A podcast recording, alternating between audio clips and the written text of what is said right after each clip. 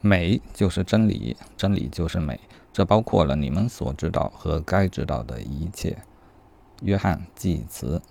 啊，古人又说，美是首要的试金石，丑陋的数学不可能永存。戈弗雷哈代啊，应该就是那个拉马努金的导师哈代。济慈显然不是个数学家，哈代他就是了。但他所说的这句话并不是一个数学命题。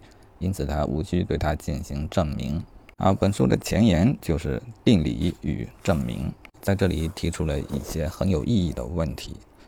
当我们说一些事情为真时，我们指的是什么？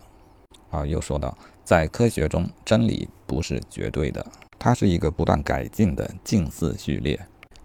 另一方面，在数学上，真理是绝对的。数学证明源自完全的确定。然后作者又定义了定理。什么是定理呢？真实的数学论断被称为定理。定理是关于数学的陈述，它可以通过证明得出其真实性是无可争议的。书中也举了一些例子，也进行了一些论证，但是并没有说服我啊。后面就是我个人的感受，也希望能够有人可以与之讨论。但这些感受可能并不局限于。数学啊，它可能更接近于哲学。首先找一个茬啊，我相信作者不会介意。数学家们本来就是一天到晚互相找茬，他们乐此不疲呢。啊，这里有一句话，他说真理是绝对的。比如，当我们判断两个奇数的和是偶数时，我们的意思是这个论断永远是真的，百分之百正确啊。我不知道它原文是否是这样，还是翻译有一些问题啊，因为。按我的理解，百分之百并不代表绝对。我这也是从大脑里聊数学这个栏目里得来的知识。举一个例子啊，也是数学中相当反直觉的一个事实，那就是实数轴上无理数比有理数多得多，多到什么程度呢？多到无穷多倍。那就意味着在实数轴上，无理数它的比例就是百分之一百啊，因为。有理数的数量是个无穷小量，相对来说，那么我们可以说实数轴上只有绝对只有无理数吗？显然不行，因为我们知道有理数还在那呢。因此，百分之百这个说法绝对不能代表绝对啊。当然，我知道作者的本意指的是绝对啊，这也有可能是翻译的问题。然后下一个我想讨论的问题就是关于数学证明源自完全的确定这一句话。按我浅薄的理解，目前数学的证明不外乎以下几种归纳法啊，这个显然是不严格的，它只有提示性的作用。然后就是演绎啊，还有反证法也是用的很多的。反证法就是先进行假设，然后得到一个逻辑上的矛盾，然后得出假设的前提是错误的这样一个结论啊。由此我的感觉就是，数学证明上所说的确定。它是咋确定的呢？它都是通过逻辑推演进行确定。那逻辑又是什么呢？啊，这就是一个好问题。回到最开始，哈代说过一句话：“美是首要的试金石，丑陋的数学不可能永存。”好，这句话如果他以数学命题的形式提出来，他可就得证明它了，就得从逻辑上将其确定下来啊。但是他显然没有这么做。这句话来自于他的一本书，书名叫《一个数学家的辩白》。那这显然不是一本数学的论文或专著啊，这显然是一本文学性的书。在文学性的书里，我们可以自由地提出我们的观点，观点并非命题，它无需证明。作为一个专业的数学家，哈代怎么会干这样的事情呢？啊，显然他明白数学和文学的。差异，那这个差异的本质到底是什么呢？啊，到底是什么呢？啊，我并没打算这会儿就来说这个问题。前面这一大段其实都是个引子。我们现在跳到第二十三章，也是本书的最后一章，叫纽科姆悖论。啊，前面胡扯太多了啊！现在正儿八经的开始读书啊。纽科姆的游戏是怎样的游戏呢？啊，他这个游戏有两个角色，一个是预测者，一个是选择者。然后呢，在选择者面前有两个箱子，一号箱子和二号箱子。游戏规则是这样的：保证一号箱子里有一千美金啊，我就说一千元吧。而对于二号箱子来说，情况不同，它里面可能有一百万元，也可能是空的。好，那这取决于什么呢？取决于预测者的预测。如果预测者认为选择者将拿走两个箱子，那么二号箱子就会是空的。如果预测者认为你只会拿走第二个箱子，则第二个箱子里有一百万元。然后预测者就没有其他的预测，因为选择者只有两种选择：一是拿走两个箱子，二是只拿走第二号箱子。啊，我不知道我有没表述清楚啊？作者也担心大家没看明白，他说他再重新梳理一下。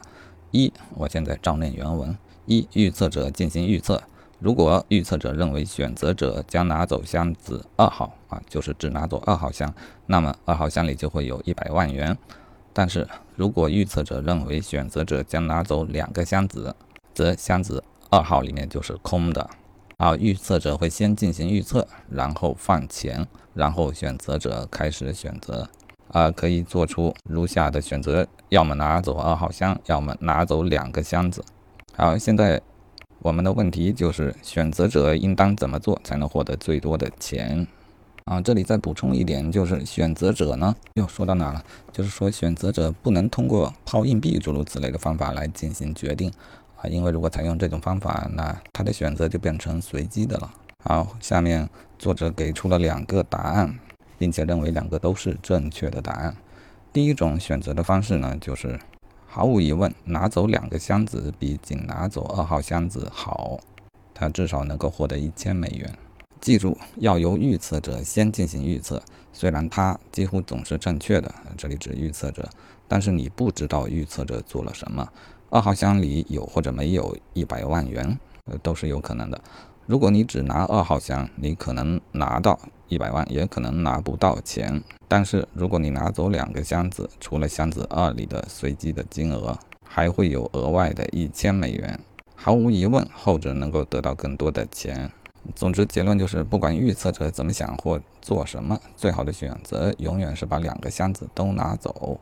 啊，这是他的第一个结论，而作者也认为他是正确的。而第二种结论却是不同的选择方法，作者也认为其实正确的。啊，我直接念原文吧。你在等着玩这个游戏，一些朋友已经玩过了，做出了他们的选择。他们中的一些人注意到了上面提到的可靠的逻辑，并拿走了两个箱子。即使面对无可辩驳的推理，另外还有一些人决定只拿走箱子二号，结果会是什么呢？合乎逻辑的理性玩家有一千元的额外收入，但是那些无视理性的人现在是百万富翁。虽然预测者也曾经猜错过，但是对于之前的其他玩家来说，来说预测是准确的。如果你同意前一节中的推理，你会拿走两个箱子。毕竟你有什么理由不要额外的一千元呢？如果你这样做的话，预测者很可能会预测到，因为你就是这样的人。预测到了，他就不会在二号箱里放钱，那就太糟糕了。虽然你有个非常好的安慰奖一千块，但是你没有成为百万富翁。另一方面，如果你的内心活动是预测者真的很准，我已经决定拿走二号箱。然后有充分的理由希望预测者也同样做出这样的预测。如果他预测我拿二号箱呢，他就会在里面放一百万。事实上，如果你如果这是你做出的决定，你很可能会瞬间变得更加富有。换句话说，只选择拿走二号箱策略的玩家，比理性的拿走两个箱子的玩家能获得更多的钱。证据是压倒性的，仅拿走箱子二号有可能获得巨大的回报。而拿走两个箱子，更有可能只获得很少的现金。只拿走二号箱才是获得最大奖励的最佳方式。然后作者开始用期望值这种方法来重新讨论这个论点，就是我们正常算概率那样来算。这里有一个参数啊，假设假定预测者的正确预测率为百分之九十五，那么只拿走二号箱，预期的收益就是一百万乘以零点九五。加上零乘以零点零五，答案是九十五万。如果拿走两个箱子，预测者的正确率同样是九十五的话，计算公式是这样的啊，我看不懂它的公式啊，我认为应当是一千块的稳定收益加上预测者预测错误的百分之五的概率啊，这个他预测错误了，所以也放了一百万在另一个箱子里被我拿到了。那么一百万乘以零点零五，呃，所得的答案就是五十一万啊，这个和作者的公式算出来也是一样的。那显然五十一万小于九十五万。作者说现在非常清楚获得最大奖励的最佳方式是只拿走二号箱。啊，其实这里并不是作者弄不清楚啊，他只是故意用这样的语气来强调两个方法之间的矛盾啊，就是。单看第一种推理方法呢，你会觉得，哎，怎么推理呢？都是两个箱子都拿比较划算。而第二种方法，它就要让你感受到，哎，细算一下呢，应该是第二种更加划算啊，就是只拿走二号箱这种策略更加划算。那实际上是怎样的呢？每个人都可以心里计算一下啊。啊，当然，首先第一个疑点啊，对于第二种方法，它的预测准确率九十五，这是一个假定的数值。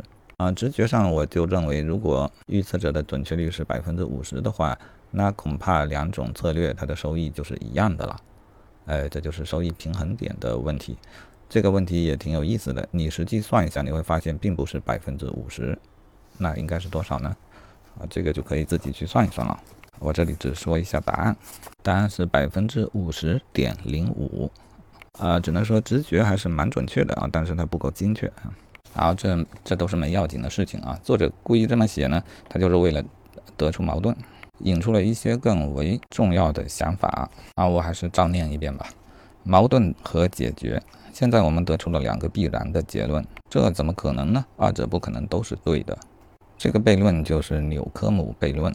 在这里，我们没有明确的做出任何的假设，但实际上有两个假设。首先，有一个选择者，选择者是有可能做出这个决定吗？有人可能会质疑人类是否有自由的意志。事实上，这对于这个古老的哲学问题给出的明确的答案，或许是不可能的。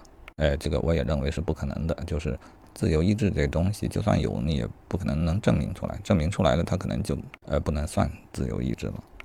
其次，有一个预测者啊，这就是说两个假设的第二个假设是假设了一个预测者，预测者能否准确预测人类的行为？非常清楚的是，人类行为的总和是可以被精确预测的，但是个体就不然。百分之九十五的准确率似乎是过高了。现在有趣的部分来了，当我们说预测者的准确率为百分之五十一的时候，矛盾并不会消失。按照概率的算法，预期回报仍然是只拿走二号箱子更为划算，是五十一万。如果拿走两个箱子的话，预期回报是四十九万一千。即使预测者只有五十一的准确率，你还是最好只拿二号箱。因为篇幅的原因，所以无法对这个论点心理上的吸引力进行充分说明。但结果仍然表明，选择二号箱优于拿走两个箱子。这里又包含两个隐藏的假设：选择者有自由意志，预测者的准确率达到百分之五十一。这表明自由意志和即便如此低的预测水平也是不相容的。然后作者呢又提出了一个有趣的假设啊，假设如果这个选择者是一台计算机，预测者呢可以事先去查看计算机所运行的程序的副本啊，如果。程序是，我就要拿二号箱。预测者一看，他就能百分之百的断定他要拿二号箱，那么预测者就会百分之百的选择在二号箱里放一百万，于是电脑就获得了一百万。这里没有任何的变数啊，首先是选择者的选择没有任何的变数，然后也导致预测者的预测没有任何的变数。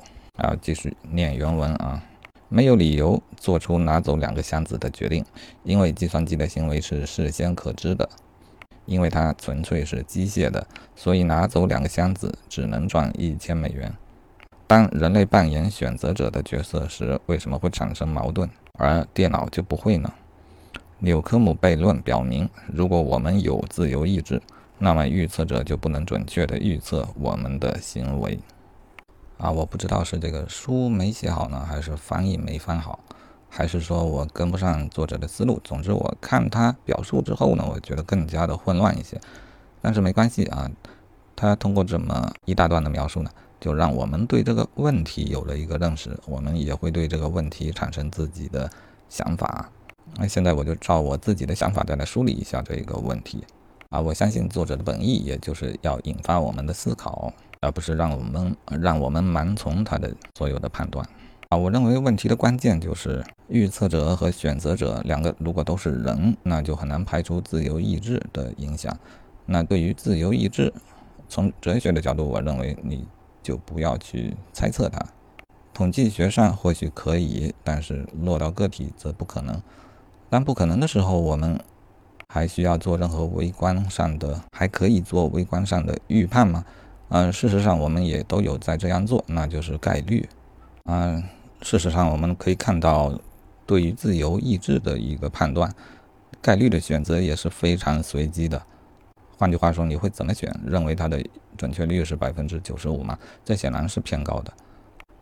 一般情况下，我们都会以五十五十这样的等概率去预估他人的行为，这是直觉告诉我们，经常会这样去做。这样做可能它也挺准确的。那么矛盾的第一个看法啊，第一个观点就是要选择哪两个箱子，它的出发点就是这样的。反正二号箱有还是没有，概率五十五十，而一号箱确定有一千美金，呃。不拿白不拿啊，因此两个箱子都拿是最优的选择。这里有两个假定的前提啊，一个是选择者他其实也在预测预测者的预测啊，选择者认为这个无法预测，因此用了百分之五十这么一个概率来计算，我觉得蛮合理。好，第二个假设就是预测者呢其实也无法准确的预测选择者的选择，因此他也只能选个百分之五十的概率来进行预测，或者说他的预测准确度是百分之五十。这种状况下呢，最好的结果就变成了两个箱子都拿，而按这样的概率来计算呢，最可能的收益就是五十万一千，也就是两个箱子都拿的状况。如果选择只拿一个箱子，那一千的收益显然是没有的，它只剩下一百万的百分五十概率，因此它是五十万，这个五十万小于五十万一千，所以认为两个箱子都拿才是划算的。如果预测者的预测准确率略微有所提高啊，计算得出呢，如果它的准确率达到了百分之五十点零五，则两种策略达到了一个平衡点。好，这个时候不论哪一种策略按概率来计算呢，它的收益都是相同的啊。但这么折腾来折腾去都是在五十万上下打转转，显然它并不是最好的结果。最好的结果就是选择者没有自由的意志，因此预测者可以。百分百确定的预测可以绝对的预测其选择，那么预测者的预测啊，因为是绝对的确定啊，因此它这里也不体现出自由的意志。那把自由的意志都刨掉之后，选择者只要做出一个我就是拿二号箱的选择，而预测者也一定会确信这个选择，因此他也会确定的做出二号箱里放一百万的选择，那么选择者就会得到一百万啊，这个。是一个很好的结果。首先，它很确定，而且它收益也很大。诶，但它还不是最大的。最大的是什么呢？那无非就是选择者实际采用的是两个箱子都拿的策略，而预测者呢却预测他只会拿二号箱子，结果放了一百万进去，最佳的结果却是一百万一千啊！但要如此做呢，那就得考虑自由意志了，以及选择者、决策者。心理上的博弈，这种博弈可能还是循环迭代的。总之，我不打算去想这样的问题。好，以上就是纽科姆悖论这一章的全部的内容。呃，我不打算就数学的方面继续对它进行讨论，因为显然已经涉及到了自由意志这样的哲学命题。这个问题我考虑过，觉得它不可讨论。我想，即使是科学家，其实他也知道世上的问题并非全部都可以讨论的。这也就是为什么。不光要有科学，还要有文学、有艺术。这也就是如刚开始所说的，哈代不光写论文，论文有时候也写一些文艺作品、文学作品。人是有自由意志的，但是呢，自由意志是无法预测的啊。如果是可以预测的，那恐怕也不能叫自由意志。而科学呢，其实是反自由意志的啊。当然，这也不是批评的意思，这也未必是坏事。因为自由意志无法预测，而许多事情我们是需要可以预测的，嗯，所以数学上的证明呢，其实就是相对比较机械的逻辑的运算过程，不是吗？这样的机械的逻辑运算的过程，就导致它的结果是可以预测的。这也是为什么计算机如果作为选择者的话，那预测者也不会太犯难的原因。啊，其他的想法我也产生了许多啊，但是录音笔的电量不足了，那就记不下了。总之，我认为这是一个好的问题啊，任何一个问题能够引发人的思考，它便是好的问题。